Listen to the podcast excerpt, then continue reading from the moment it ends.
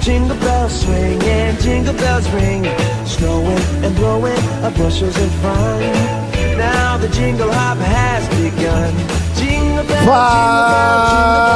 Fala galera!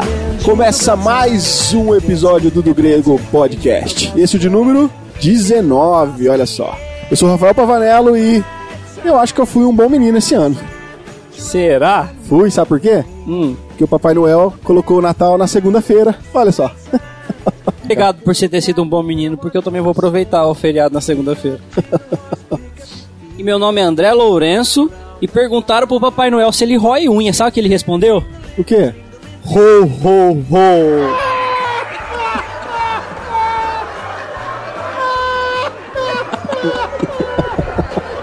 Ho, ho, ho! Aham.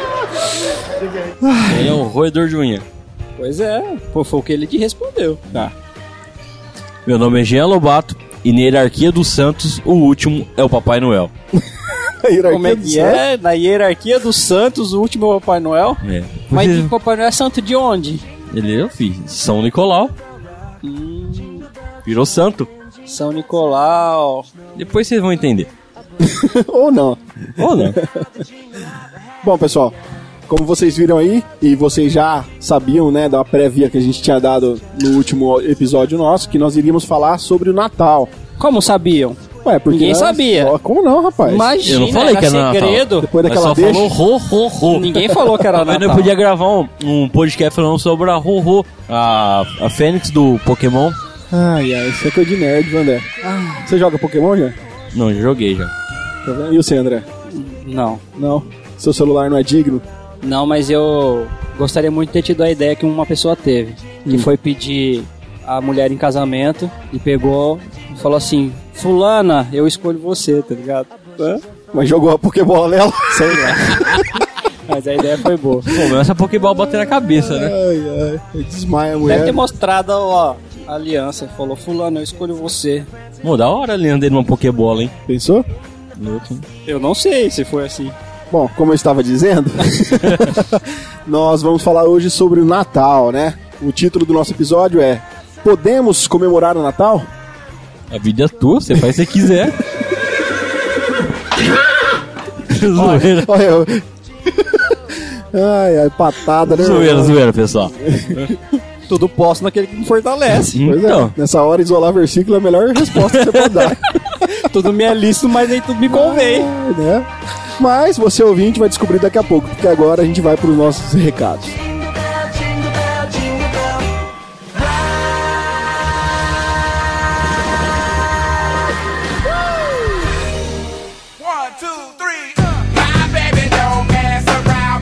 Então, pessoal, quero agradecer por esse ano, por você estar ouvindo nós.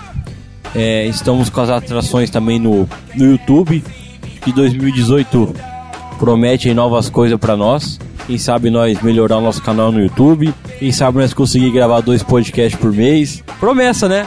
Todo final do ano é, ano de- é dia de promessa, não é? Não tô sabendo disso, não. É, isso aí não foi comunicado a ninguém ainda, não. Mas já tá sendo comunicado ao vivo aqui agora. Sabe, ô louco, bicho! Quem sabe faz ao vivo! Mas é, pessoal, muito obrigado por incentivar nós com os comentários. Aquelas pessoas que estão mais próximas de nós acaba falando pessoalmente pra nós sobre os episódios que escutou. É, comente mais lá na nossa enquete, dá mais temas pra nós. Prometemos que esse não vamos zerar os que estão lá ano que vem, né? Pelo menos que de 2017 nós vamos gravar tudo em 2018. É, falta pouco, né? Eu acho que tem mais dois ou três temas só lá. Isso. Um lá é meio cabuloso. Ó, semana passada, um- uma ouvinte nós falou que ela comentou lá e tô gravou um podcast dela. Né, André? É? Não tô sabendo, não, é verdade? Não? Será? Não sei. Sou meio suspeito pra falar. Ah, é? Mas Tá bom. falando de nossos ouvintes, eu queria mandar um beijo especial para nossa querida irmã Neide, que, como nós comentamos no outro episódio, a gente gravou para responder um- uma da- das perguntas dela. E ela, como é muito próxima nossa, é uma irmã da igreja, ela nos deu os parabéns, falou que ela gostou muito. E, então, um beijo aí, irmã Neide. Isso aí. Uma senhorinha que tá nativa aí escutando podcast. É uma das melhores alunas de EBD que temos na igreja, ó. Verdade, ela é a única que leva as questões respondidas. um abraço, dona Neide. É um exemplo de pessoa. Uma novidade é pra vocês, 2018 saindo, mas chega antes. Os nossos podcasts vão estar no YouTube também agora. Isso aí, né? Vamos copiar todo mundo agora. É. O que é bom nós copia. Vocês nunca, vocês nunca ouviram que nada se cria, o estudo se copia? É isso aí mesmo. Pois é. Agora, a questão é a seguinte: muita gente tem dificuldade ainda com a mídia podcast. Somente aquela barrinha de player lá, cara, ninguém enxerga lá aquela barrinha. É. Aí tem gente que falou, eu entrei no site lá, mas não achei onde escuta. Então nós vamos divulgar mais o nosso canal do YouTube, por lá é mais fácil pro pessoal poder escutar. Isso porque um dos integrantes do, do Grego trabalha com desenvolvimento web, né, rapaz? E não ajuda nessa questão, né? É mesmo? Quem será que é? Ah, será, né? é? Que coisa, né? E meu nome é André Lourenço. Mas assim, é, nós vamos fazer essa experiência, né? Colocar os episódios do podcast também no YouTube para ver se o acesso às pessoas que têm um pouco de, de dificuldade aí com tecnologia consegue acessar melhor, né? Porque, para quem não sabe, você pode tanto ouvir pelo site, como a gente sempre indica, né? Você clica lá no site né, do grego.com, você clica lá no episódio, lá embaixo, quase chegando lá no meio da página, você vai ter a barrinha de play. Muita gente nem enxerga essa barrinha de play lá, né? Quando muito, conhece um pouco mais aí de tecnologia, pode ouvir através dos Nos feeds. dos feeds, que é a questão de você baixa um aplicativo para podcast. Ou se você quem? Os feeds. ou você tem um iPhone, né? É os feeds reformata? Não, né? então, então os, os mais ricos têm os, os iPhone que Tem o vem- iPhone, vem já tem o, i, nativo. o i. É, falou os iPod. caras que pararam de usar iPhone pra voltar a usar Android, né? Foi a tá mais melhor coisa que barato. eu fiz na vida. Tá mais barato. Não, é sério, pro, i- pro iPhone tem aí o podcast que é nativo, chama podcast mesmo o programa. O app, né, na É verdade. o iPodcast? não, não, tu tem chama, aí? chama só podcast mesmo. Tem certeza? Absoluto. Não é lá no i janela não tem lá? Não, não tem. Esquece o i, não tem nada de i, não é mineiro? Ai, sou! e pra Android eu uso o Podcast Addict. Eu também podcast Addict, né? Eu também uso isso daí. Então. Eu também uso esse aí, que eu não sei falar. É, aproveitando aqui os recados, eu gostaria de agradecer ao Ed do PADD. Na verdade, o Ed é sempre agradecido aqui, acho que praticamente todos os episódios. né? Valeu, hein, Ed? Mas- Ed é o cara que comenta nosso episódio. É, mas a razão do, meu agradecimento hoje é que eu tive uma, fiz uma participação com eles no último episódio do PADD lá, falando sobre a família de Deus. E eu quero agradecer aqui o- novamente, né? Já agradeci, mas eu quero agradecer novamente aqui o convite. Pra vocês que quiserem ouvir esse episódio, nós vamos colocar o link aqui na descrição. Opa, opa!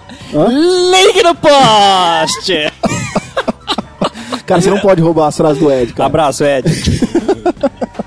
Mas já roubou a ideia de colocar o podcast no YouTube, né? Não, mas não é do Ed. Eu sei que não, Ah, mas tá. é de outro cara. Beleza. É, nós vamos copiando, cara. As coisas que é da hora a gente vai Não, copiando. sabia que já copiaram nós uma vez? Do quê? Ah, tem um, um podcast famoso aqui no Brasil de teologia. Eles copiaram os teaser. Ah, O entendi. teaser antigamente deles era só o áudio. Nós começou a fazer um teaser como forma de vídeo. Eles copiaram nós. Tá vendo aí, ó? Tem todo mundo copiando um outro Do grego ensinando alguém. e a podosfera cristã vai crescendo junto, é isso aí. Mas voltando, eu gostaria de agradecer então aí a participação no PADD, foi muito legal o papo que a gente bateu lá. E vocês podem estar acessando aqui na descrição desse podcast o link para você estar ouvindo lá. É, tá eu, o Ed, né, do PADD, é lógico, e o Abner também dos Piacast. Fala o que é PDD. Tem pessoas que não sabem o que, que é, né? PADD é pelo amor de Deus. O site lá, pra quem quiser conhecer melhor o trabalho aí do, da galera do PADD, que significa pelo amor de Deus, é peloamordedeus.org.br. Aí você pode estar vendo lá todo o conteúdo, inclusive os podcasts do PADD. E a participação do Rafael lá. É isso aí. Link no post. Então é isso aí, pessoal. Mais algum recado? Não? Não, vamos lá. Então vamos abrir os presentes.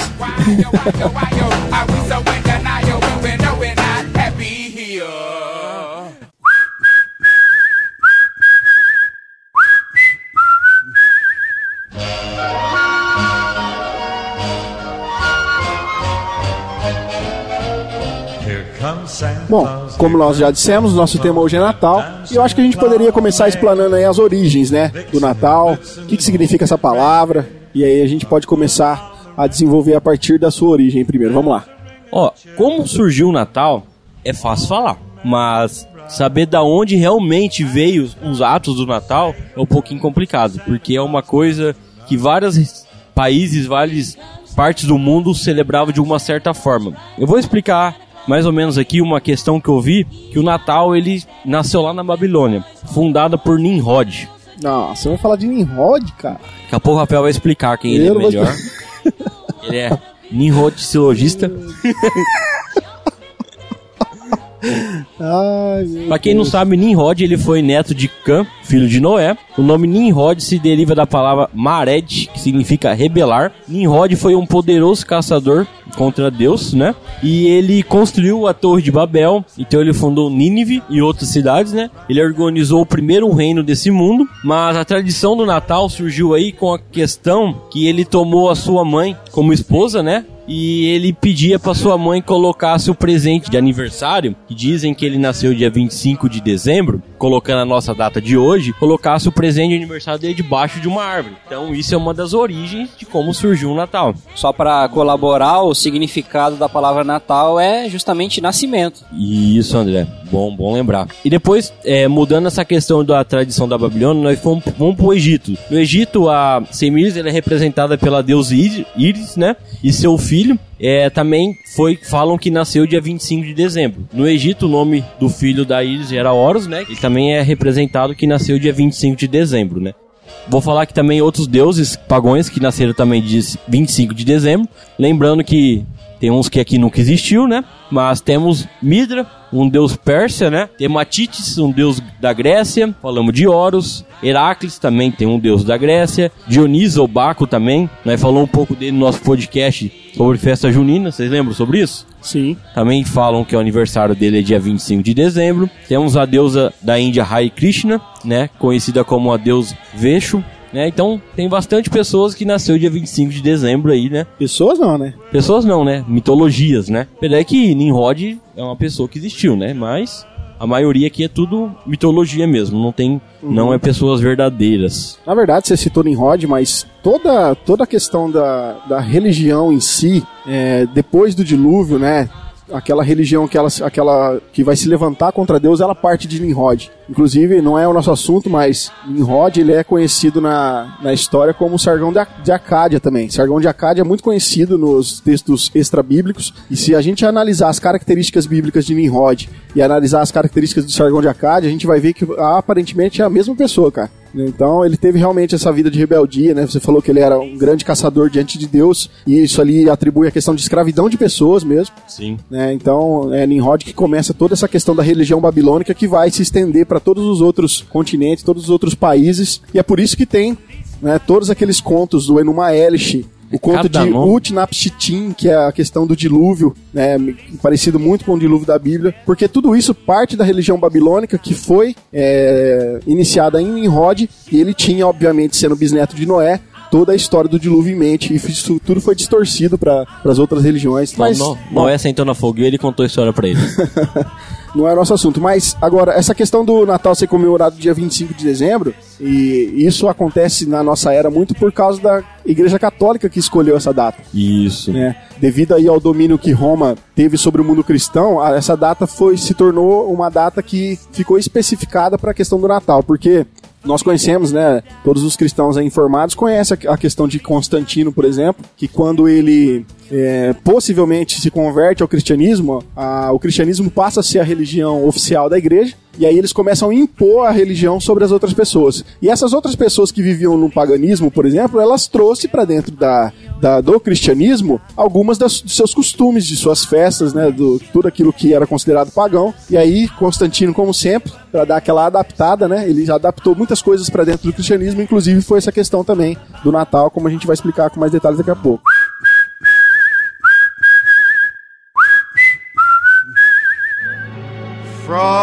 Uma coisa legal pra vocês, ouvintes, questão histórica também, né? Pra entender como que Constantino ele começou a cristianizar o paganismo, né? Ele começou a catar elementos do paganismo e colocar dentro do cristianismo, né? Tinha o deus Mitra, que era o deus que, que era representado pelo sol em Roma, né? Ele tinha um ritual pagão que, eles, que os seus discípulos devia comer e beber da carne de um touro, né? Então era um ritual que eles deviam sempre tomar o sangue de um touro e comer a carne dele. Era um ritual para esse Deus, né? Acho que no nosso cristianismo tem uma coisa muito parecida com isso, né? Mas não que nós comemos a carne e bebemos sangue, mas sim simbolicamente que é a nossa ceia, né? Então você pode ver que Constantino ele foi tão esperto que ele começou a trocar elementos do paganismo para o cristianismo, né? Então as pessoas não pararam de fazer os seus rituais, mas sim foram adaptados para uma nova especificações, uma nova origem, né? Então isso aconteceu com várias coisas, inclusive com a festa do Natal, que era comemorado por Deus pagão, né?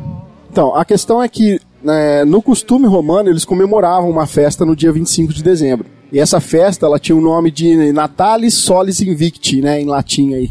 Então, é, essa, essa festa ela nasce é, 274 anos depois né, da, de Cristo, quando Aureliano ele transfere para Roma os sacerdotes do deus Sol Invictus, era o nome do deus, e aí eles tornam nesse dia oficial ali o culto a esse deus no Império Romano todo ali. Agora, esse deus que Aureliano usou para unificar essa religião né, com o Império, eles tinham a característica do, do, do deus que você já citou, Jean, que é o Mitra, né, que é o deus do Sol. E aí foi no dia 25 de dezembro que Aureliano, em Roma, lá, ele consagrou o templo a Sol Invictus, a esse deus. E numa festa que ele deu o nome de Dias Natalis Solos Invicti, né? Que significa Dia do Nascimento do Sol Invencível. Então, eles unida, unida aí com a tradição da festa das Saturnálias, que também era uma festa que já existia em Roma, tá? Essa festa ela se tornou muito popular agora em Roma. Tinha uma coisa legal nessa festa da Saturnália que é muito parecido com os hoje em dia. O pessoal trocava presente. É, na verdade a origem tá aí mesmo. Entendeu? Então você pode ver que é uma coisa que já acontecia antes de realmente a Igreja Católica pegar essa data. Então já era todos os fatos que aconteciam esses rituais antigamente. É. E existe um contexto histórico, cara, que vai mostrar pra gente que Constantino, que como eu disse, ele era o imperador que se converteu ao cristianismo, e ele cultuava exatamente esse deus sol aqui. Porque existe uma prova que na moeda oficial dele está inciso lá na, no, como a inscrição seguinte: Soli invicto comite. Eu não entendi o que ele falou. Né, ao companheiro Sol invencível, ou seja, ele era um também um adorador desse deus. E aí, segundo a- os historiadores, no ano 321, no dia 7 de março, é, o mesmo imperador ele estabeleceu que o primeiro dia da semana, ou seja, o dia do Sol, e aí se a gente for ver a palavra em inglês, né, Sunday, devia ser dedicado ao repouso semanal. Então, esse dia foi dedicado ao deus Sol, tá, justamente por esse- todo esse contexto histórico aqui, devido ao deus aí, né, Sol Invictus. Eu não gosto muito de falar de data, porque data é uma coisa fácil de errar, né? Mas pelo meus es- pesquisa que eu fiz, no ano de 350, o Papa Júlio I, ele que foi o responsável de declarar dia 25 de dezembro como o dia de nascimento oficial de Cristo, né? Eu não gosto de falar data porque pode ser que eu esteja errado, mas eu tô falando através das pesquisas que eu fiz. Mas esse foi a pessoa responsável, né? Colocar na mesma data que era comemorado em Roma, uma coisa cristã. É, a ideia deles justamente era essa, né? Eles estavam cristianizando esse, o, o povo, né? O, o- as pessoas que o cercavam. E aí a questão é, pô, tem um- uma festa, uma grande festa que ela é anual, que eles comemoram de um deus aí, o deus Sol. E que a gente faz agora? Ah, vamos pegar e transportar essa festa para o, nosso deus, né? Como Pra- ninguém, como ninguém sabia o dia que Jesus Cristo tinha nascido, né? Justamente. a gente vai abordar sobre isso daqui a pouco, Isso. com mais Então, detalhes. eles decidiram mas eles pegar quiseram transformar, justamente. Falaram assim, bom, precisamos, não vamos conseguir fazer com que eles abandonem isso, então vamos transportar isso para uma comemoração, um calendário nosso. Ah, então vamos pegar o dia 25 e vamos comemorar o nascimento de Cristo. Isso aí. Na verdade, era mais fácil você substituir o festival agora com uma festa é, considerada né, é, santa do que você tirar todo aquele paganismo do povo. Sim. Então acabou havendo uma substituição ao invés de proibir a prática.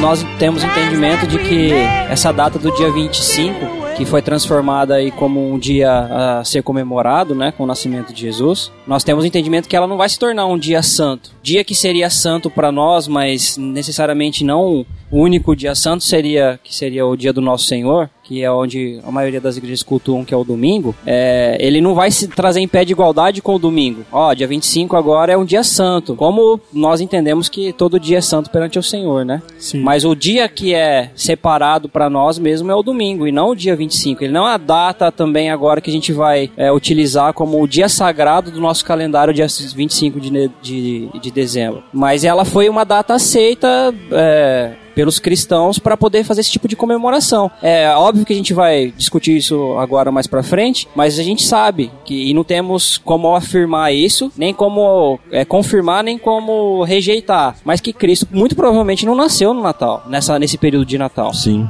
Então, que dia Jesus realmente nasceu, então? Será que a gente pode cons consegue já entrar nessa, nessa parte da pauta? Porque assim, se a gente for analisar a questão que nós temos aí histórica, fica muito difícil colocar o nascimento de Jesus Cristo no mês de dezembro. Ó, no, no que eu andei pesquisando, muito provavelmente se possa ter algum vínculo com a questão de Cristo para dezembro, não seria é, o seu nascimento, mas em si a sua concepção, certo? Tem é, pesquisadores aí tendem a dizer que Jesus nasceu por volta de setembro, ou final de setembro. Setembro, ainda- outubro, né? É, que ainda era um período é, que os pastores ainda pastoreavam suas ovelhas, os campos ainda estavam bons para que as ovelhas pudessem comer a sua pastagem. E isso é com base no relato bíblico, né, André? Sim, que porque- diz lá que os pastores estavam pastoreando. E isso, ali, o anjo né, apareceu para os pastores Isso. na noite do, do nascimento de Jesus. Isso aí tá em tudo em Lucas 2, quem quiser ler Isso. lá depois, né? E, então, muito provavelmente, para entrar de, é, para historicamente cair de acordo com os textos bíblicos, não poderia ser em dezembro, porque naquela região em dezembro era um período frio. Então, não poderia ser naquela época especificamente que Jesus tivesse nascido, né? Não só frio, mas como um- é uma época de chuva lá pra eles, de chuvas fortes, né? Vamos ter uma referência bíblica falando mais ou menos dessa época, lá em Esdra, capítulo 10, versículo 9 e 13.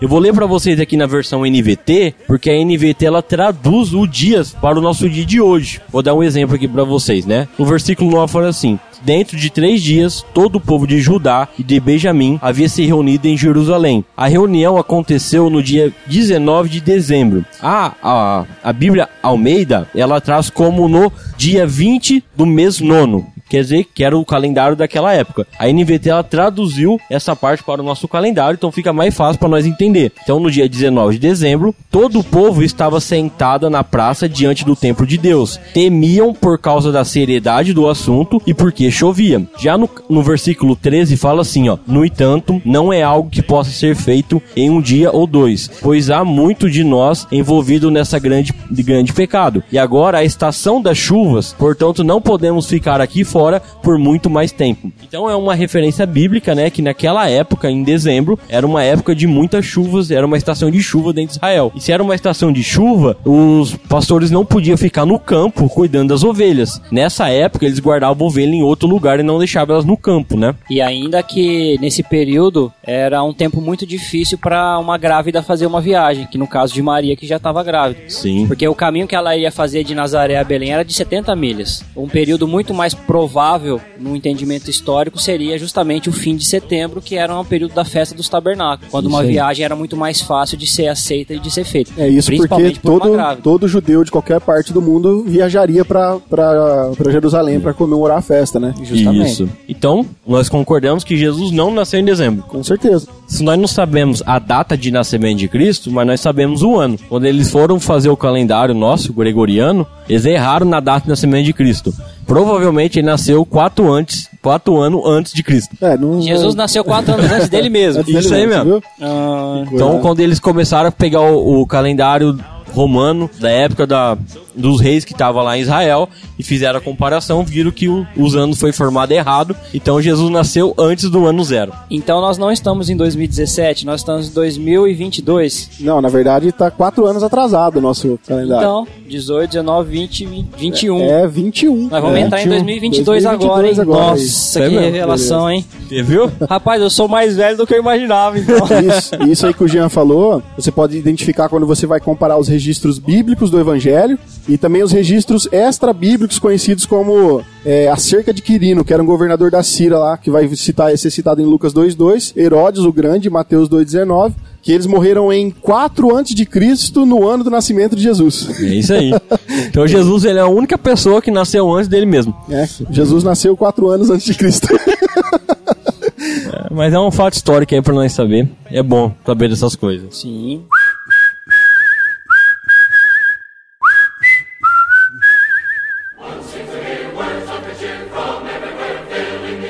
Bom, diante de toda essa concepção histórica que a gente colocou aqui na mesa, nós não vimos árvore de Natal, nós não vimos guirlanda, nós não vimos os enfeites que vai na árvore e tal, Presépio, presépiozinho e tal. os e três rei magos. da onde isso surge? Como que isso entra na comemoração de Natal? E qual que é o simbolismo que isso traz, né? A árvore de Natal, a guirlanda, o que tudo isso significa no Natal? Como eu já falei, a questão da árvore de presente, né? Também teve aquela participação lá em Nimrod, mas existe várias outras especulações que nós podemos falar aqui de onde surgiu. Temos um exemplo de Martinho Lutero, que, que é uma coisa mais recente, né? Que ele estava andando pelos bosques lá na Alemanha e ele achou bonito ver os pinheiros com neve, né? E a representação das estrelas no céu e ele quis levar esse elemento da natureza para dentro de casa para mostrar para os seus familiares, né? Muito antes disso, os romanos já utilizavam essa- esses adornos para as árvores em honra a Saturno. Na verdade, praticamente todas as culturas e religiões pagãs usavam enfeites em árvores, né, para celebrar a fertilidade da natureza. É porque a Já árvore era, uma, já era uma- um conceito Os egípcios eles usavam as árvores para ser enfeitado para o solstício de inverno. Os celtas, né, os druidas, eles enfeitavam e decoravam os carvalhos com maçãs douradas. Então, É. os primeiros registros que a gente vai ter mesmo de, de enfeite de árvore é esse que o Jean de Lutero. aí. E isso antes mesmo de que o próprio Natal fosse inventado, entendeu? Sim, Já era um costume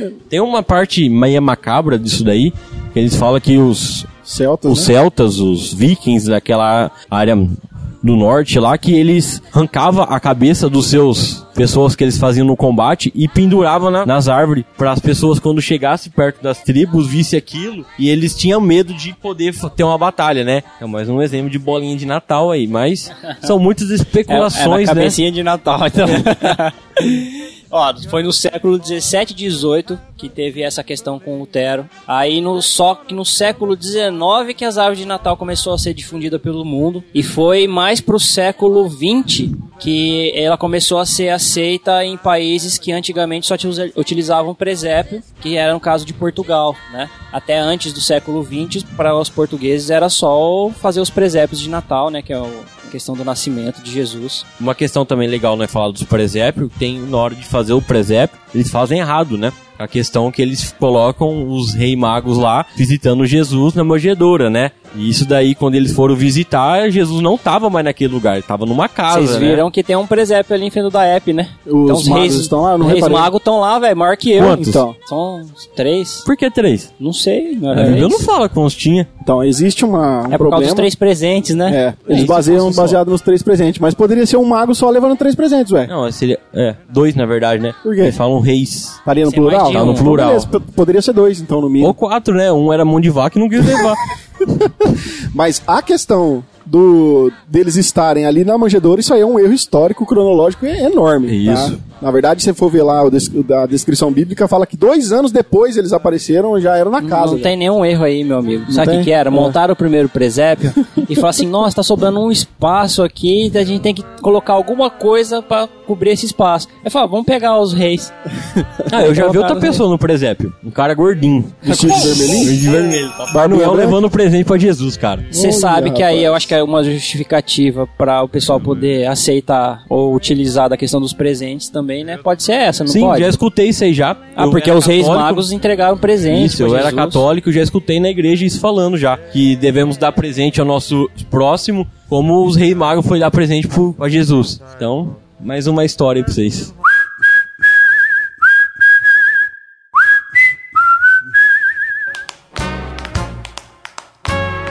Bom, falamos aí então né, da questão da origem da árvore de Natal, né? Como ela se origina em outras culturas, e isso foi é, novamente adaptado aí pro Natal. Mas e a guirlanda? Pra quem não sabe, guirlanda é aquela roda, Coroa verde. aquela coroa verde colocada nas portas das casas, né? O Rafael entende chamar isso de musgo, tá? É, é ele... muito simples. Digite aí musgo Natal. Não tem isso no Google, tá?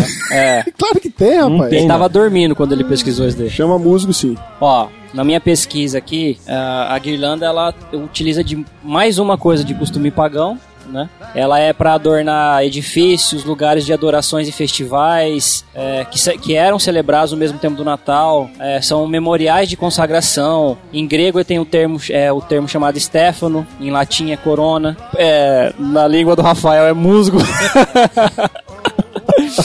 Elas são é, consideradas e entendidas como enfeites, oferendas, ofertas fúnebres, é, celebração de memorial aos deuses, celebração da vitalidade do mundo vegetal, celebração dos esportes.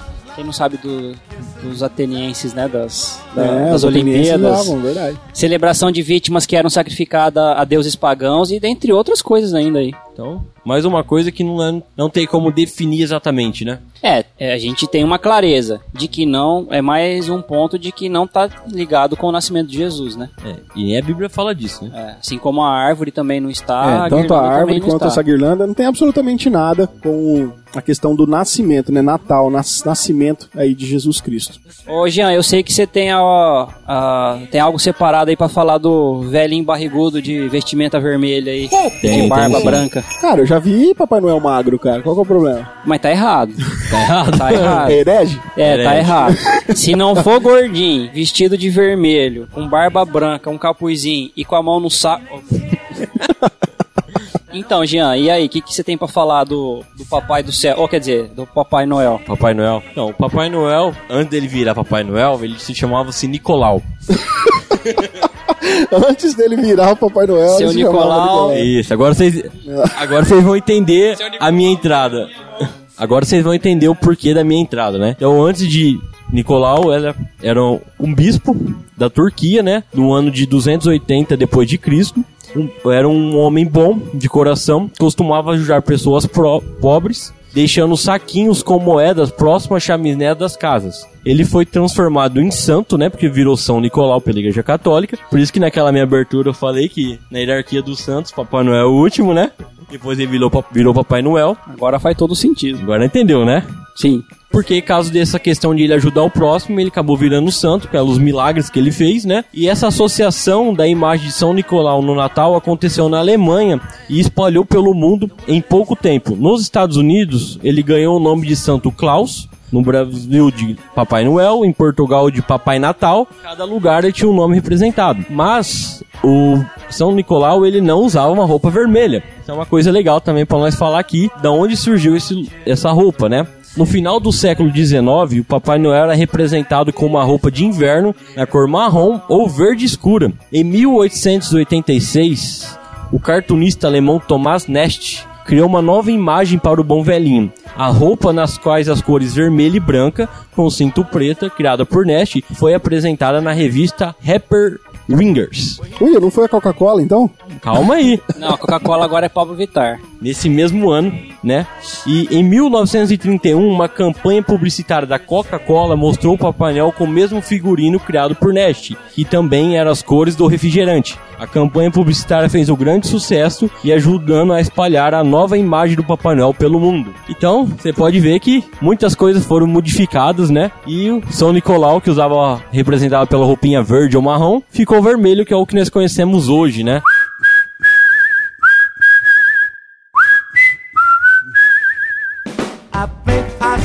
Interessante, mas o que, que vocês me dizem? É, a gente pode utilizar dessa figura do Papai Noel hoje para os nossos natais? Ou é, tudo isso justifica o que muitas famílias fazem na criação dos seus filhos de vender essa, essa ilusão do que o Papai Noel é o bom velhinho?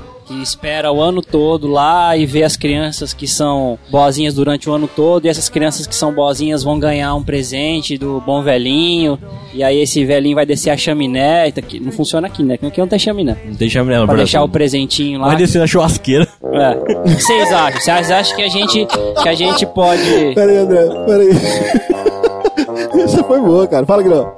Papai Noel não tem chaminé no Brasil, mas ele desce pela churrasqueira. Ai, perdão, André. Não, pode mas tem um significado.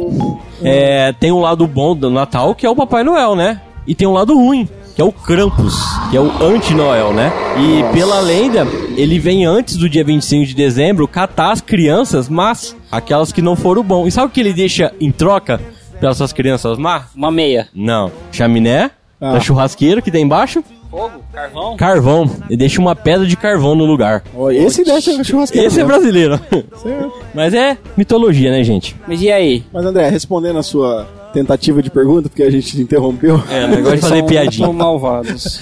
mas, assim... Olha eu- o Cramper eu sei mais ou menos onde você queria chegar. é, e aí, conversando em off aqui é, mais cedo com você sobre essa questão, realmente, a questão do Papai Noel, eu acho que é o, é o grande problema dessa questão do Natal que é comemorado hoje, no- principalmente no Brasil, né? Também. Porque o Papai Noel, cara, a- os pais mesmo, desde de pequeno, já é incentivado a mentir pros filhos, Ensinar uma coisa errada, Né? que é mentir. já ensina algo que na verdade nunca existiu. Para os filhos, na expectativa de uma recompensa, sendo que na verdade eles são os próprios que recompensadores dos filhos, e isso eu acho que era, poderia ser muito mais bonito, né? Mostrar o pai que recompensa o filho, do que inventar aí uma, uma terceirização. E mais pra frente eles vão descobrir. Isso. E alguns até se frustram porque não vão descobrir que não existe. né? Exatamente. O sonho de todo mundo é pegar o trem e passear até o Polo Norte, né? E conhecer as renas. É, então a partir de uma mentira, né, que o Papai Noel, não, na verdade ele não existe, e a partir de uma mentira, o pai constrói uma outra mentira pro filho, né? E olha só o que que, que, que isso virou. E aí Sem, como, sem isso- falar que, que força meio que a criança a se sentir obrigada a ser o menos arteira possível pra poder ser recompensada no final do ano. É, né? porque a mensagem é essa, né? Se você for uma boa criança, Papai Noel vai te trazer o presente que você quer no final do ano. E a Bíblia chama quem como pai da mentira?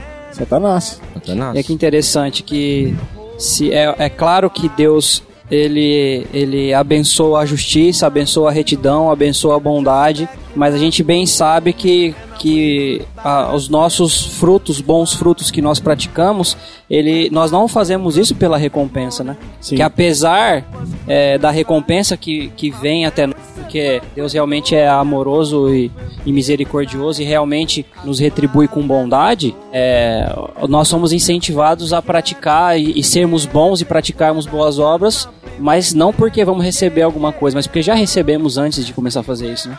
Então já é uma outra, um outro ensinamento totalmente desvirtuado que a- às vezes a gente pode ensinar aos nossos filhos e depois a gente não sabe porque nossos filhos não, não querem aprender ou receber as coisas que se aprendem na igreja, né? Porque a gente de pequenininho tá lá, não, Papai Noel existe, olha, Papai Noel. O homem do saco, ó, o homem do saco vai te pegar, hein? Que não comprou o homem do saco. É o Ó, o boi da cara preta, hein? Pega a criança que tem medo de careta. E é uma questão bastante complicada para os pais também, porque a mídia toda prega isso. Se você pegar os filmes, os desenhos, tudo que fa- vão falar a respeito do Natal, vão mostrar essa ideia do papai, chega, Papai Noel chegando em casa, né, deixando lá um biscoito com um copo de leite para ele comer, e aí ele deixa o presente e a criança É por isso que é gordo, né? Cada casa que ele vai deixar presente, ele come o biscoito e toma Queria saber leite. qual o segredo dele pra, pra passar na chaminé. Rapaz, deve ser... E a criança ali, ela já acorda na manhã de Natal com os presentes no pé da árvore, né, naquela expectativa, olha, realmente, Papai Noel existe de verdade. Por quê? Porque o presente tá aqui. Então Papai Noel existe. Igual a questão da fada dos dentes. É, mesma coisa, é outro mito. Então, é muito complicado. Se os pais não educarem os filhos de forma correta em casa, ensinando que, na verdade, isso é um mito, isso não existe, que o único papai que existe é o papai do céu. então, é, é um trabalho dos pais. Isso é um trabalho da criação dos pais. Não tem como você é, dar essa responsabilidade para a escola, dar essa responsabilidade para o cinema, dar essa res- responsabilidade para qualquer outra coisa. É responsabilidade dos pais ensinarem os seus filhos que isso é uma mentira, que isso não existe. E aí você vai livrar seu filho aí talvez de uma até decepção, como o André colocou aqui. E hoje em dia você corre um risco de você ensinar o teu filho que o Papai Noel não existe. Aí vai chegar o seu filho na escolinha, e aí na hora que forem comemorar e falar do Papai Noel, ele vai falar assim: Mas meu pai falou que o Papai Noel não existe. Aí depois ainda você corre o risco de ser taxado como um monstro, olha só, estragando o sonho das criancinhas aí porque você quis ensinar o que realmente é correto. É complicado, né? E o próximo filme de Hollywood vai ser Papai Noel está morto.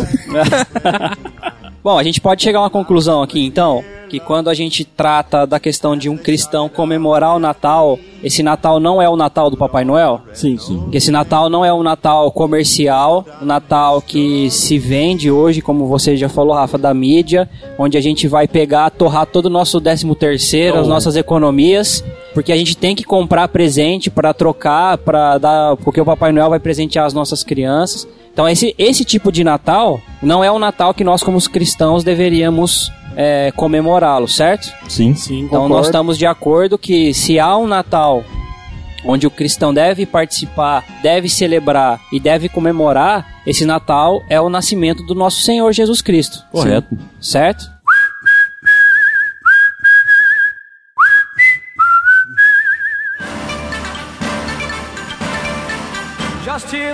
Agora, André, por causa dos, é, dos abusos e dos acréscimos pagãos aí, e também do desvirtuamento de sentido, né, que a gente já falou aqui, o Natal perde todo sentido nessa questão que foi dada aí nos últimos anos pela mídia e tudo mais, muitos, muitas pessoas têm se posicionado contra as celebrações natalinas, né? Muitas pessoas querem deixar isso de lado, não querem, não querem comemorar isso desde aí o decorrer dos séculos, né? Agora, O cristão, ele pode comemorar o Natal? Olha, se for dessa forma como eu, tô, como eu falei agora, que não se trata do Natal do Papai Noel, não se trata desse Natal consumista, desse Natal enganoso de que você tá brigado com a sua família o ano inteiro. E no Natal, por ser esse clima de troca de presente e de ceia e de reunião aí para de comilança e, e de bebedice e glutonaria, eu, e for realmente comemorado é, um Natal de amor, um Natal de paz, um Natal é, de pensamento e do princípio cristão, do nascimento, de celebrar esse marco é, da história, essa, essa mudança da história, essa, é, significa, esse, é, essa significância de que o, o, o Deus Todo-Poderoso se, se encarnou, nasceu, se humilhou para nascer como um homem, para proporcionar salvação para a humanidade, eu acredito que podemos comemorar o Natal. Eu acho que a gente podia desenvolver um pouco mais isso, né? Claro que você já pontuou várias coisas aí, mas por que eu fiz essa pergunta? Porque a gente vai ver que existe um bom número de seitas né, e, que vão dizer que o Natal é uma festa pagã e que aquele cristão verdadeiro jamais deveria comemorar isso. É, isso vale para Testemunho de Jeová, é, nós temos também a questão dos igrejas, por exemplo, é, as igrejas neopentecostais também, elas têm um problema muito grande com a comemoração do Natal. Congregação cristã também. Congregação cristã, entendeu? E os argumentos deles são bem parecidos, né? São a questão mais no, no, na, na, ênfase de, de, que é uma coisa pagã, uma coisa satânica, né? Mas aí, aí, que tá, nós vimos que a origem ela é pagã. Uhum. Só que nós vimos que é, é, que você utilizar de uma data dessa para você converter ela para um marco e algo especial para um calendário, um calendário, para uma comemoração cristã, eu não vejo que, que tenha problema nisso. O que, de certo ponto, será que será que chega um ponto é, onde as raízes elas, ela já está tão distante de tal forma que o significado atual daquilo já não carrega mais essa conotação pagã. Até porque, André se, e, Jean, se a gente for ver, o, o Natal foi criado, né, ali depois do quarto do século IV, né, com a Igreja Católica Apostólica Romana, porque existia a festa que nós já explicou aqui anterior. Na verdade, ele não é a festa pagão em si, ele é uma festa criada para substituir isso. Sim. Né? Sim.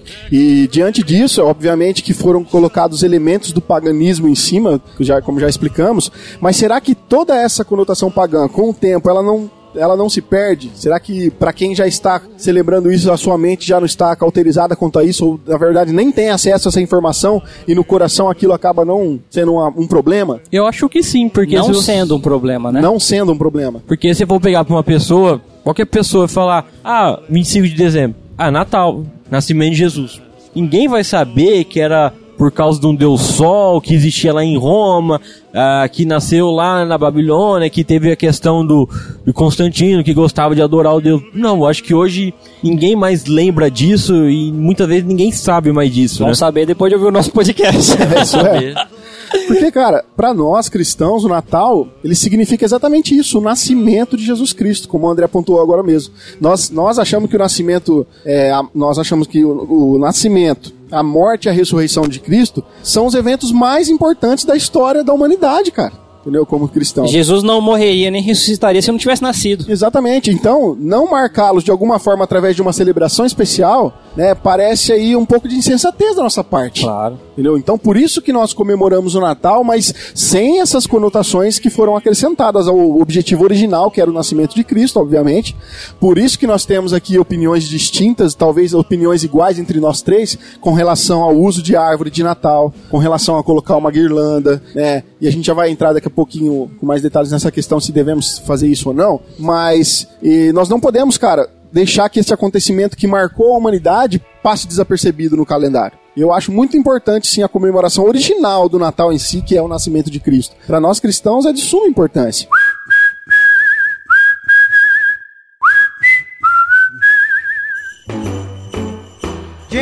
Então, Rafa, mas existem algumas religiões, como nós estávamos falando, que eles tentam afirmar que nós não devemos comemorar o nascimento porque Cristo não pediu, né? Então, já. Só que nós temos a Então. questão lá em de Lucas 2, né, que nós vê que os anjos, veio uma milícia de anjos glorificar o nascimento de Jesus. A questão é, Jesus ele nunca enfatizou comemorar o aniversário dele, Sim. certo? É, a- Porque a- não tem como ter um, um o- aniversário porque ele é eterno. Não, não tipo por assim, isso. vamos colocar seu nascimento. É, não por isso. O que ele ensinou realmente a gente é, é se lembrar e, e- e como se fosse comemorar, né, que é a questão da Santa Ceia, a morte e a ressurreição até que ele venha. Só que nós não temos como comemorar isso se não houver o nascimento. O nascimento ele foi um marco. É- é- Ele dividiu o mundo. É antes de Cristo e agora depois de Cristo, cara. E olha só, André, o que, que o Natal, o Natal nos representa pra nós? É encarnação, certo? Sim. Nascimento, obviamente, encarnação do Deus verdadeiro, aquele que decidiu se encarnar entre os homens para nos prover salvação. E a gente não vai falar de, aqui de salvação em si, Você já mas- gravou um episódio sobre graça? Exatamente. Vocês podem estar ouvindo lá nosso episódio, episódio 002 sobre graça. Agora, como eu estava dizendo, o Natal então nos, nos lembra a encarnação, a encarnação do Verbo, né? Então, olha só, recordar essas verdades importantes sobre Cristo é, e o Evangelho, porque nada mais Natal é a mensagem de Cristo, é a mensagem do Evangelho, é o nascimento do Verbo, é o nascimento, a encarnação do Verbo. E pra gente recordar essas verdades importantes sobre tudo isso daqui que envolve a questão Natal, nascimento, encarnação, é um tema que prevalece muito forte no Novo Testamento. Você pode ler o texto de 1 Coríntios 11, 25, 2 Pedro 1, de 12 a 15, 2 Tessalonicenses 2 a 5.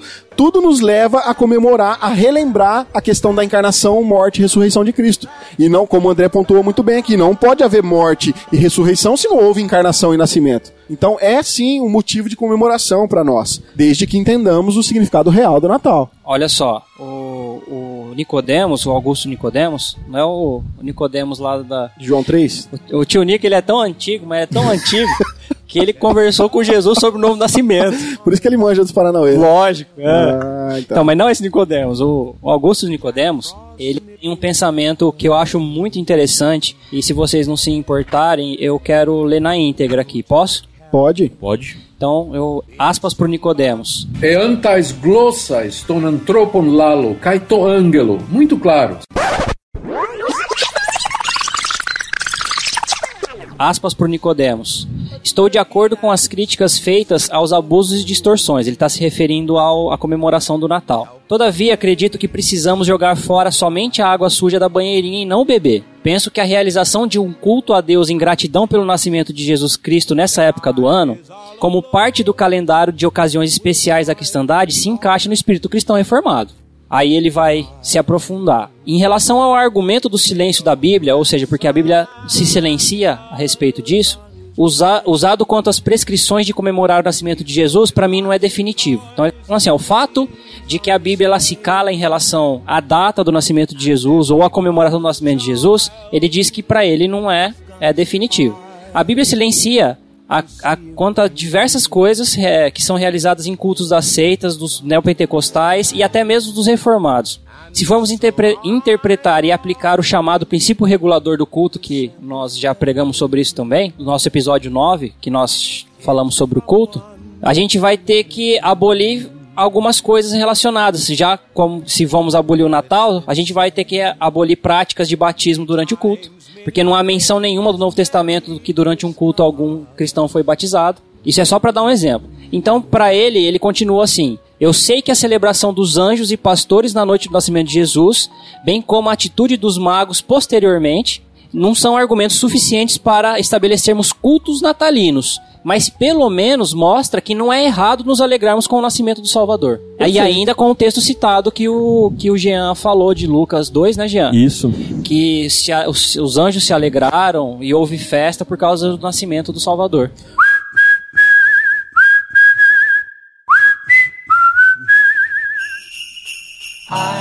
Próprio João Calvino, comentando sobre esse assunto, ele também vai dizer algo que é muito legal. Ele diz assim, ó, antes da minha chamada à cidade, se referindo aqui a Genebra, né?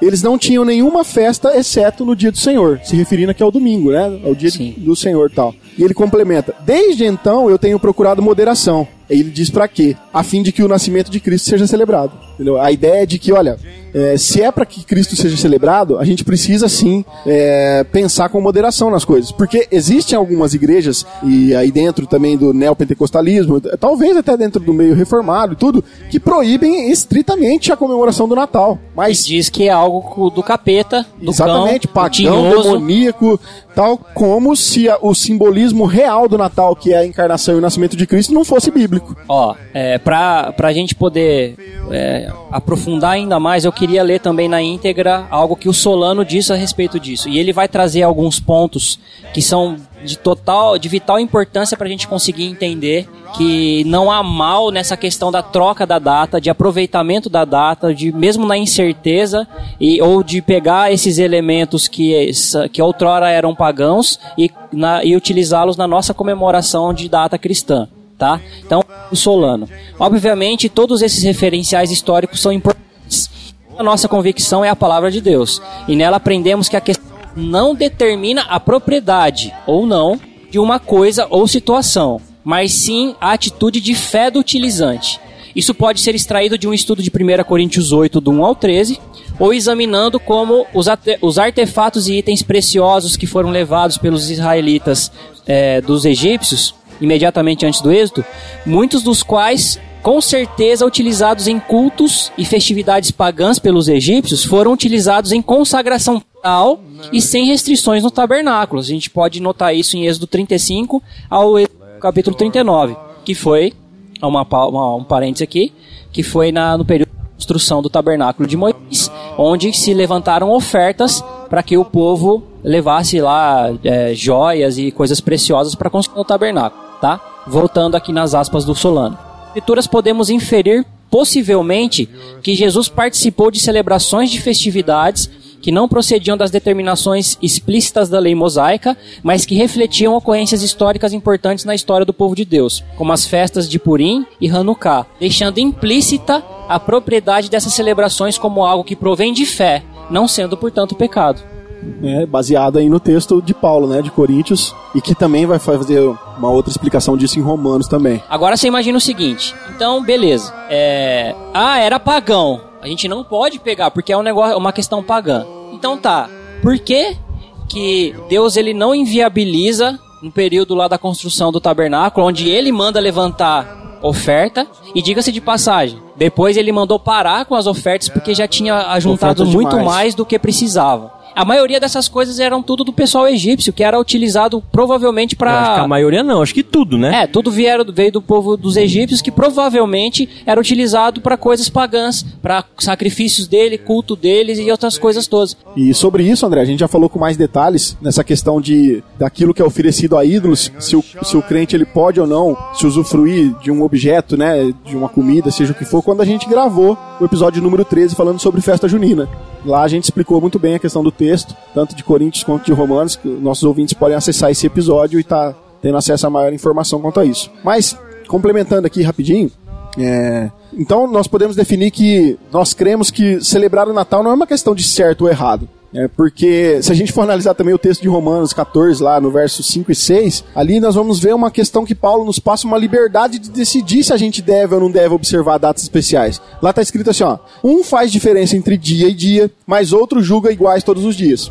Cada um esteja inteiramente convicto em sua própria mente. Aquele que faz caso do dia, para o Senhor o faz. E quem come, para o Senhor come, porque dá graças a Deus. E quem não come, para o Senhor não come e dá graças a Deus. Entendeu? Essa questão de que, é como Paulo também vai dizer na outra carta lá, se eu não me engano, se eu não sei se é aqui em Romanos ou lá em Coríntios, que ele vai falar, olha, todos esses outros deuses que eles estão adorando aí, nem existe. Esses deuses não existem. O único Deus verdadeiro é o nosso. Entendeu? Então não faz diferença nenhuma essas coisas. Se não é Deus que não existe, foi um homem querendo ser Deus, né?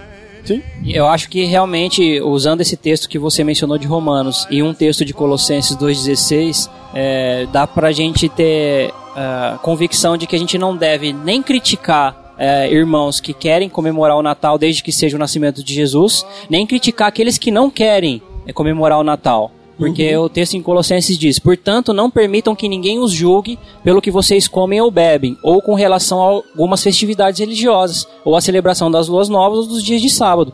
Ou seja, vão ter algumas pessoas que vão querer comemorar essa festividade. Vão ter pessoas que não vão querer comemorar. A gente continua sendo irmãos. Isso aí é questão de que quem quer fazer faz e quem faz faz para o Senhor, como o texto de Romanos. E quem não faz também não faz para o Senhor. Sim.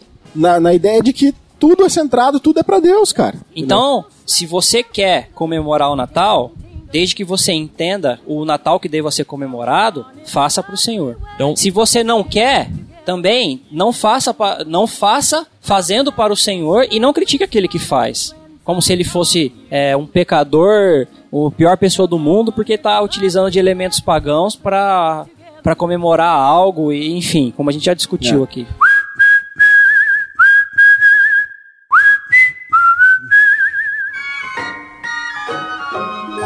Então, pensando aqui, são dois natais que existe hoje. O Natal, que nós celebramos o nascimento de Cristo, verdadeiramente, né? Usamos uma data simbólica para o seu nascimento, né? E o Natal do Papai Noel, aquele que nós falamos que nós não devemos festejar, né? Esse Natal do Papai Noel, eu acredito que todo cristão não deve celebrar. Concordo. O Natal do nascimento de Cristo fica a critério do cristão se ele deve ou não comemorar. Não é uma ordenança bíblica. Não é? entendeu? Você não é obrigado a comemorar isso. Não- Mas como não- nós lemos aqui, não critique aquele que quer Justamente. relembrar a encarnação, o nascimento do Deus Criador. Mas lembrando também que o Natal, ele é sinônimo de algumas coisas boas, que é fraternidade, comunhão com o próximo, agradecimento pelo ano que nós passamos, né? Então é um momento bom para nós refletirmos e agradecer porque Deus se encarnou como homem, né? E dar um exemplo para nossas famílias, muitas vezes cristãos vão passar o Natal com a sua família que não é cristã, né? E mostrar para eles que existe um Deus verdadeiramente que nasceu, que se tornou homem igual nós, né? E dificilmente, cara, as famílias conseguem se reunir como acontece no Natal e em outras épocas do ano. É verdade. É uma oportunidade muito bacana de reunir a família, de comemorar junto, entendeu? Se a família é cristã, toda cristã, poxa, ótimo, todos ali com o mesmo pensamento. Se ela não é, ótimo também, é uma oportunidade muito grande de falarmos do Evangelho, que é justamente a encarnação de Jesus Cristo, que vai resumir, que vai findar aí na sua morte e ressurreição. E Tá. a comemoração do Natal, a questão do, do banquete, nós chamamos do quê? De ceia. Isso é uma coisa legal trazer para nós cristãos. O que, que é a ceia para nós? É relembrar que Jesus morreu na cruz, que aquele que Jesus ele salvou nós, que o sangue dele era poderoso para nos salvar. Olha isso, Então- é uma mistura de nascimento, encarnação, morte, ressurreição, tudo numa festa só. Então, A gente está entrando num consenso que a gente concorda que o cristão pode comemorar o Natal. Falamos mais da questão de uma questão particular de família em casa. A gente não vê restrição para isso, certo? Sim. A Certo. gente não vê restrição para que comemore ou que não comemore. correto. Mas e na igreja? Cara, Nós devemos comemorar ou celebrar o Natal na igreja como um culto?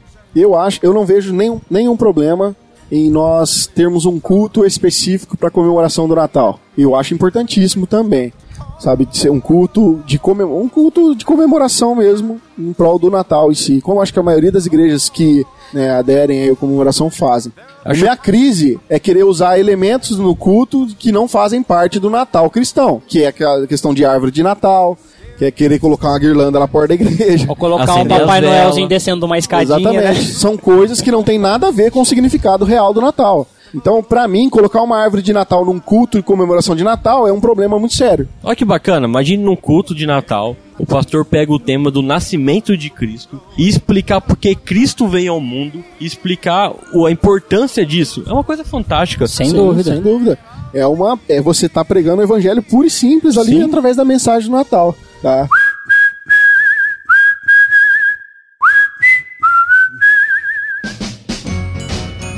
Não podemos deixar é, os ensinamentos de Paulo com relação a certas coisas também de lado, né? Porque eu não sei vocês, mas vocês têm alguma coisa contra as pessoas terem árvore de Natal, ter uma guirlanda na porta de casa? Eu posso fazer uma confissão? Pode. É, sou um pecador. Ah, ou peraí, outra. é, eu. ah, é recente agora a minha aceitação sobre a questão da comemoração do, do Natal como o nascimento de Cristo. De um um pouco mais de um ano para cá que eu consegui é, pesquisar um pouco sobre isso e entender e aceitar que é, não faz mal, pelo contrário, faz muito mais bem do que mal é, utilizar desse, desse, dessa data para algo tão importante como a gratidão do nosso Salvador ter nascido, nos proporcionar a salvação. E, mas antes disso, eu tinha uma restrição totalmente contra o Natal.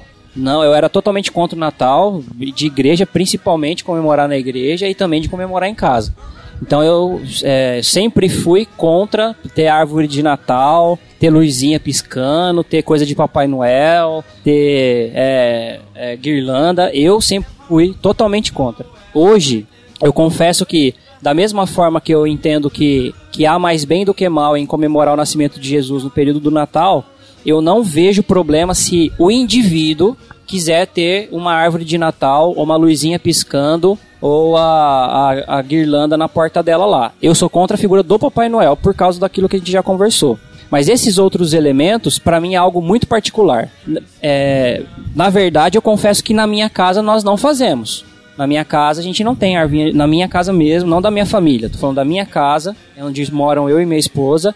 Nós não temos árvore de Natal, não temos as luzinhas, mas hoje eu consigo entender e consigo não condenar aqueles que o têm e o fazem. Não Já? vejo como algo mal. A minha E crise não é com a pessoa que tem. Minha crise é comigo mesmo, né? E eu sou contra essa questão desse simbolismo pela questão de eu ter um símbolo dentro da minha casa, que eu sei que o significado dele é o Natal do Papai Noel, vamos colocar assim, que é aquele Natal do comércio, aquele Natal que teve a origem pagã, então eu acho que não é necessário você ter. Você vai ter algo na sua casa que, que não é importante pra você, igual uma árvore de Natal. Por que, que adianta você, cristão, que tem uma árvore de Natal na sua casa, que depois desse podcast você soube toda a sua origem e sua história, você vai lembrar para aquilo e vai lembrar do Papai Noel e não do nascimento de Cristo? Pra que ter? Então, esse é meu ponto de vista. É, no meu caso, na minha casa também nunca teve. né?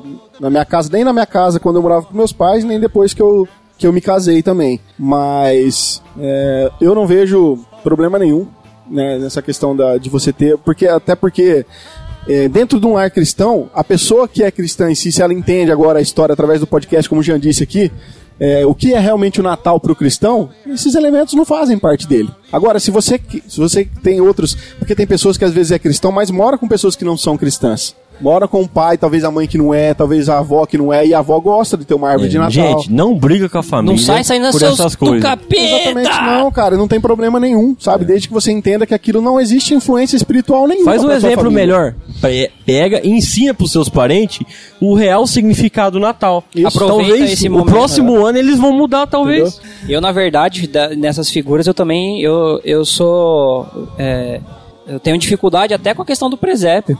Por causa, por causa da questão da, da figura do menino Jesus. Pra mim, Jesus não é mais um menino. Então, o que se me lembra, se me lembra do, é, algo de uma figura que me lembra o menino Jesus, ou uma figura que me lembra Cristo ainda crucificado, eu já tenho muita dificuldade com isso. Ah, mas você tá, aí você tá falando pra mim, André, que, ué, mas não, você não gosta do presépio e tal, mas você está comemorando o nascimento do, do, do menino Jesus? Eu estou comemorando o nascimento do meu Salvador e do meu Redentor. Do Messias que foi prometido ao mundo, que marcou o mundo e que proporcionou com a sua encarnação, a encarnação do Verbo, como é dito lá em João, em, eh, no capítulo de 1 no capítulo 1 do Evangelho de João, que o verbo que Deus, próprio Deus, se encarnou. É isso que eu estou comemorando e celebrando. Não o nascimento do menino Jesus. É, eu tenho dificuldade com isso ainda. Então veja, para nós que somos cristãos e comemoramos o Natal junto com aqueles que não são, é muito importante a gente passar essa mensagem para frente, cara. Sim. Porque eles estão comemorando Natal, talvez o Natal do Papai Noel, da árvore de Natal, da guirlanda. Mas nós estamos ali, eu acho que é muito importante que nós tenhamos uma oportunidade de falar, olha, o Natal para vocês significa isso, mas o- a mensagem central do Natal qual que é? E eles vão falar o nascimento de Jesus. Porque isso aí é uma base para todos. E aí explicar realmente o significado real. Olha, não é a árvore, não é a guirlanda, muito menos o Papai Noel. O Papai Noel acho que distorce, como nós já falamos aqui, né? Distorce tudo. Mas é o nascimento de Cristo. Então é uma excelente oportunidade, cara, para falar do que realmente significa o verdadeiro Natal. É a chance de você apresentar Jesus aí para quem nunca ouviu, para quem nunca Vou conhece. fazer uma piadinha pra vocês. Por que o saco do Papai Noel sempre tá cheio? Porque o saco do Papai Noel sempre tá cheio? Porque ele É. tá cansado de passar ano após ano e ficar vendo as criancinhas e ter que presentear as criancinhas. Aí ele fica de saco cheio por causa disso. Não, não. É porque ele roubou o Natal cristão. Olha, diante de ser melhor rir do que chorar, né? Pois é, né? De boa.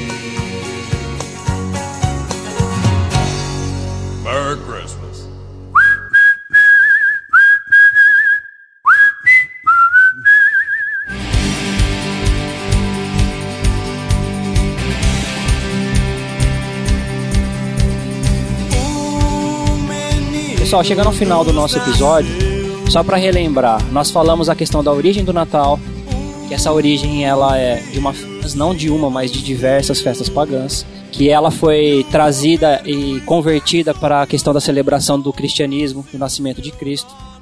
Falamos sobre a questão de que Cristo não, não nas, é mais é, é, é mais claro de que Cristo não nasceu no dia 25 de dezembro do que Isso. da possibilidade dele ter nascido, mas que mesmo assim nós aceitamos, porque nós não sabemos qual é a data, então nós aceitamos Uma data simbólica, uma né? data simbólica, essa comemoração. Nós falamos também das origens do, na- das árvores de Natal, das guirlandas, que elas têm essa origem pagã e a utilização antes mesmo do próprio Natal, que depois eh, com o tempo elas foram aderidas. Falamos também do São Nicolau, que é do Papai Noel. é, e finalizando, finalizamos aqui a questão nossa mais de questões particulares a respeito de comemorar o Natal ou não. André, acho bom nós frisar que é opiniões próprias de cada um aqui do integrante do, do grego, tá? Isso. Atirando a questão toda histórica que nós passamos, o restante são questões particulares. Quem quiser é, entender por que nós estamos frisando a questão do, de ser opinião, de ser algo é, de nós como integrantes, por favor, possa, por favor, assistam lá um vídeo nosso que é uma nota de esclarecimento. E nela a gente vai esclarecer algumas coisas e principalmente que nós somos indivíduos que muitas vezes, ou na maioria das vezes, nós estamos dando opiniões de indivíduos e não de, de igreja ou do, do grupo do grego como um todo, né? Mas voltando aqui, esse final que a gente falou da questão particular nossa de devemos ou não comemorar o Natal como indivíduos e, e- ou como igreja.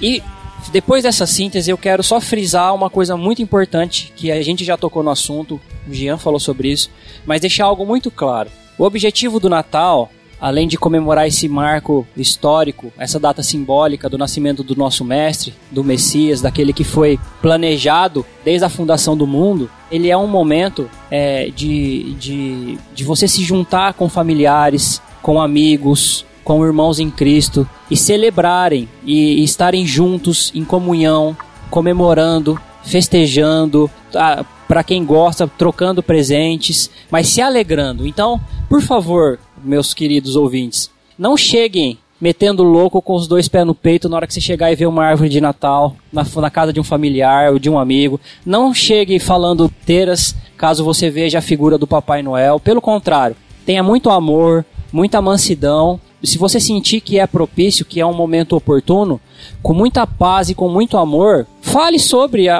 a- o verdadeiro sentido do Natal, que você entende, que nós mencionamos aqui do nascimento de Cristo. Aproveite a oportunidade, mas lembre-se, com amor, com carinho e com mansidão. Porque se você já chegar e, e começar a falar que é um herege, que é um pecador, que é absurdo, que comemorar dessa forma é errado, a pessoa vai se fechar e não vai ouvir nada do que fale a respeito daquilo. Então, aproveite com muita sabedoria que Deus possa te dar nesses peri nesse período de festa para poder anunciar e pregar sobre o evangelho do nosso Senhor Jesus Cristo. É isso aí mesmo, André. Bom, pessoal, é isso aí. Esse é o nosso posicionamento com relação a esse assunto do Natal, que o André tava louquinho pra gravar desde o começo do ano. É verdade. É mesmo? É o podcast da vida dele. E como nós sempre pontuamos aqui nos final, no final dos episódios, né? Você tem uma opinião diferente? Você tem algo. Problema seu. Brincadeira. Você não faz isso não, né? Arruma treta. Você tem uma opinião diferente, né? Você pensa diferente, você tem algo a contribuir, você tem uma crítica a fazer aos nossos comentários, você tem uma sugestão. Bom, os comentários estão aqui abaixo. Né? você também pode comentar no, via e-mail, né? podcast@dogrego.com. Você pode também comentar no próprio Facebook, fique à vontade. Nós estaremos sempre respondendo aos seus comentários, assim como no YouTube também, vocês podem estar comentando lá. Que agora nossos episódios vão estar no YouTube, né? Como o Jean já disse aqui no início nos recados. Então você pode comentar em qualquer uma das plataformas que nós iremos respondê-lo, tá? Nós iremos esclarecer caso nós tenhamos deixado algo no ar que ficou em dúvida. Nós estamos aqui para isso, para expor ideias, mas também nós não somos os, os donos da verdade, a gente não consegue amarrar todas as pontas, isso é impossível. Não queremos ser exaustivos em nenhum dos assuntos que tratamos aqui. Então você pode ser aí um contribuinte do episódio, trazendo sua opinião, crítica, dúvida, e a gente está disposto a bater esse papo com você, beleza? Eu vou ficando por aqui então. Meu nome é Rafael Pavanello e um feliz Natal reformado a todos. Meu nome é Jean Lobato e um Feliz Natal e um Feliz 2018 com muito amor, muita sabedoria para todos os ouvintes do Do Grego. E meu nome é André Lourenço e eu fico por aqui com o verdadeiro sentido do Natal, expressado em Isaías 9:6. Porque um menino nos nasceu, um filho nos foi dado, e o governo está sobre os seus ombros, e ele será chamado Maravilhoso Conselheiro, Deus Poderoso, Pai Eterno e Príncipe da Paz.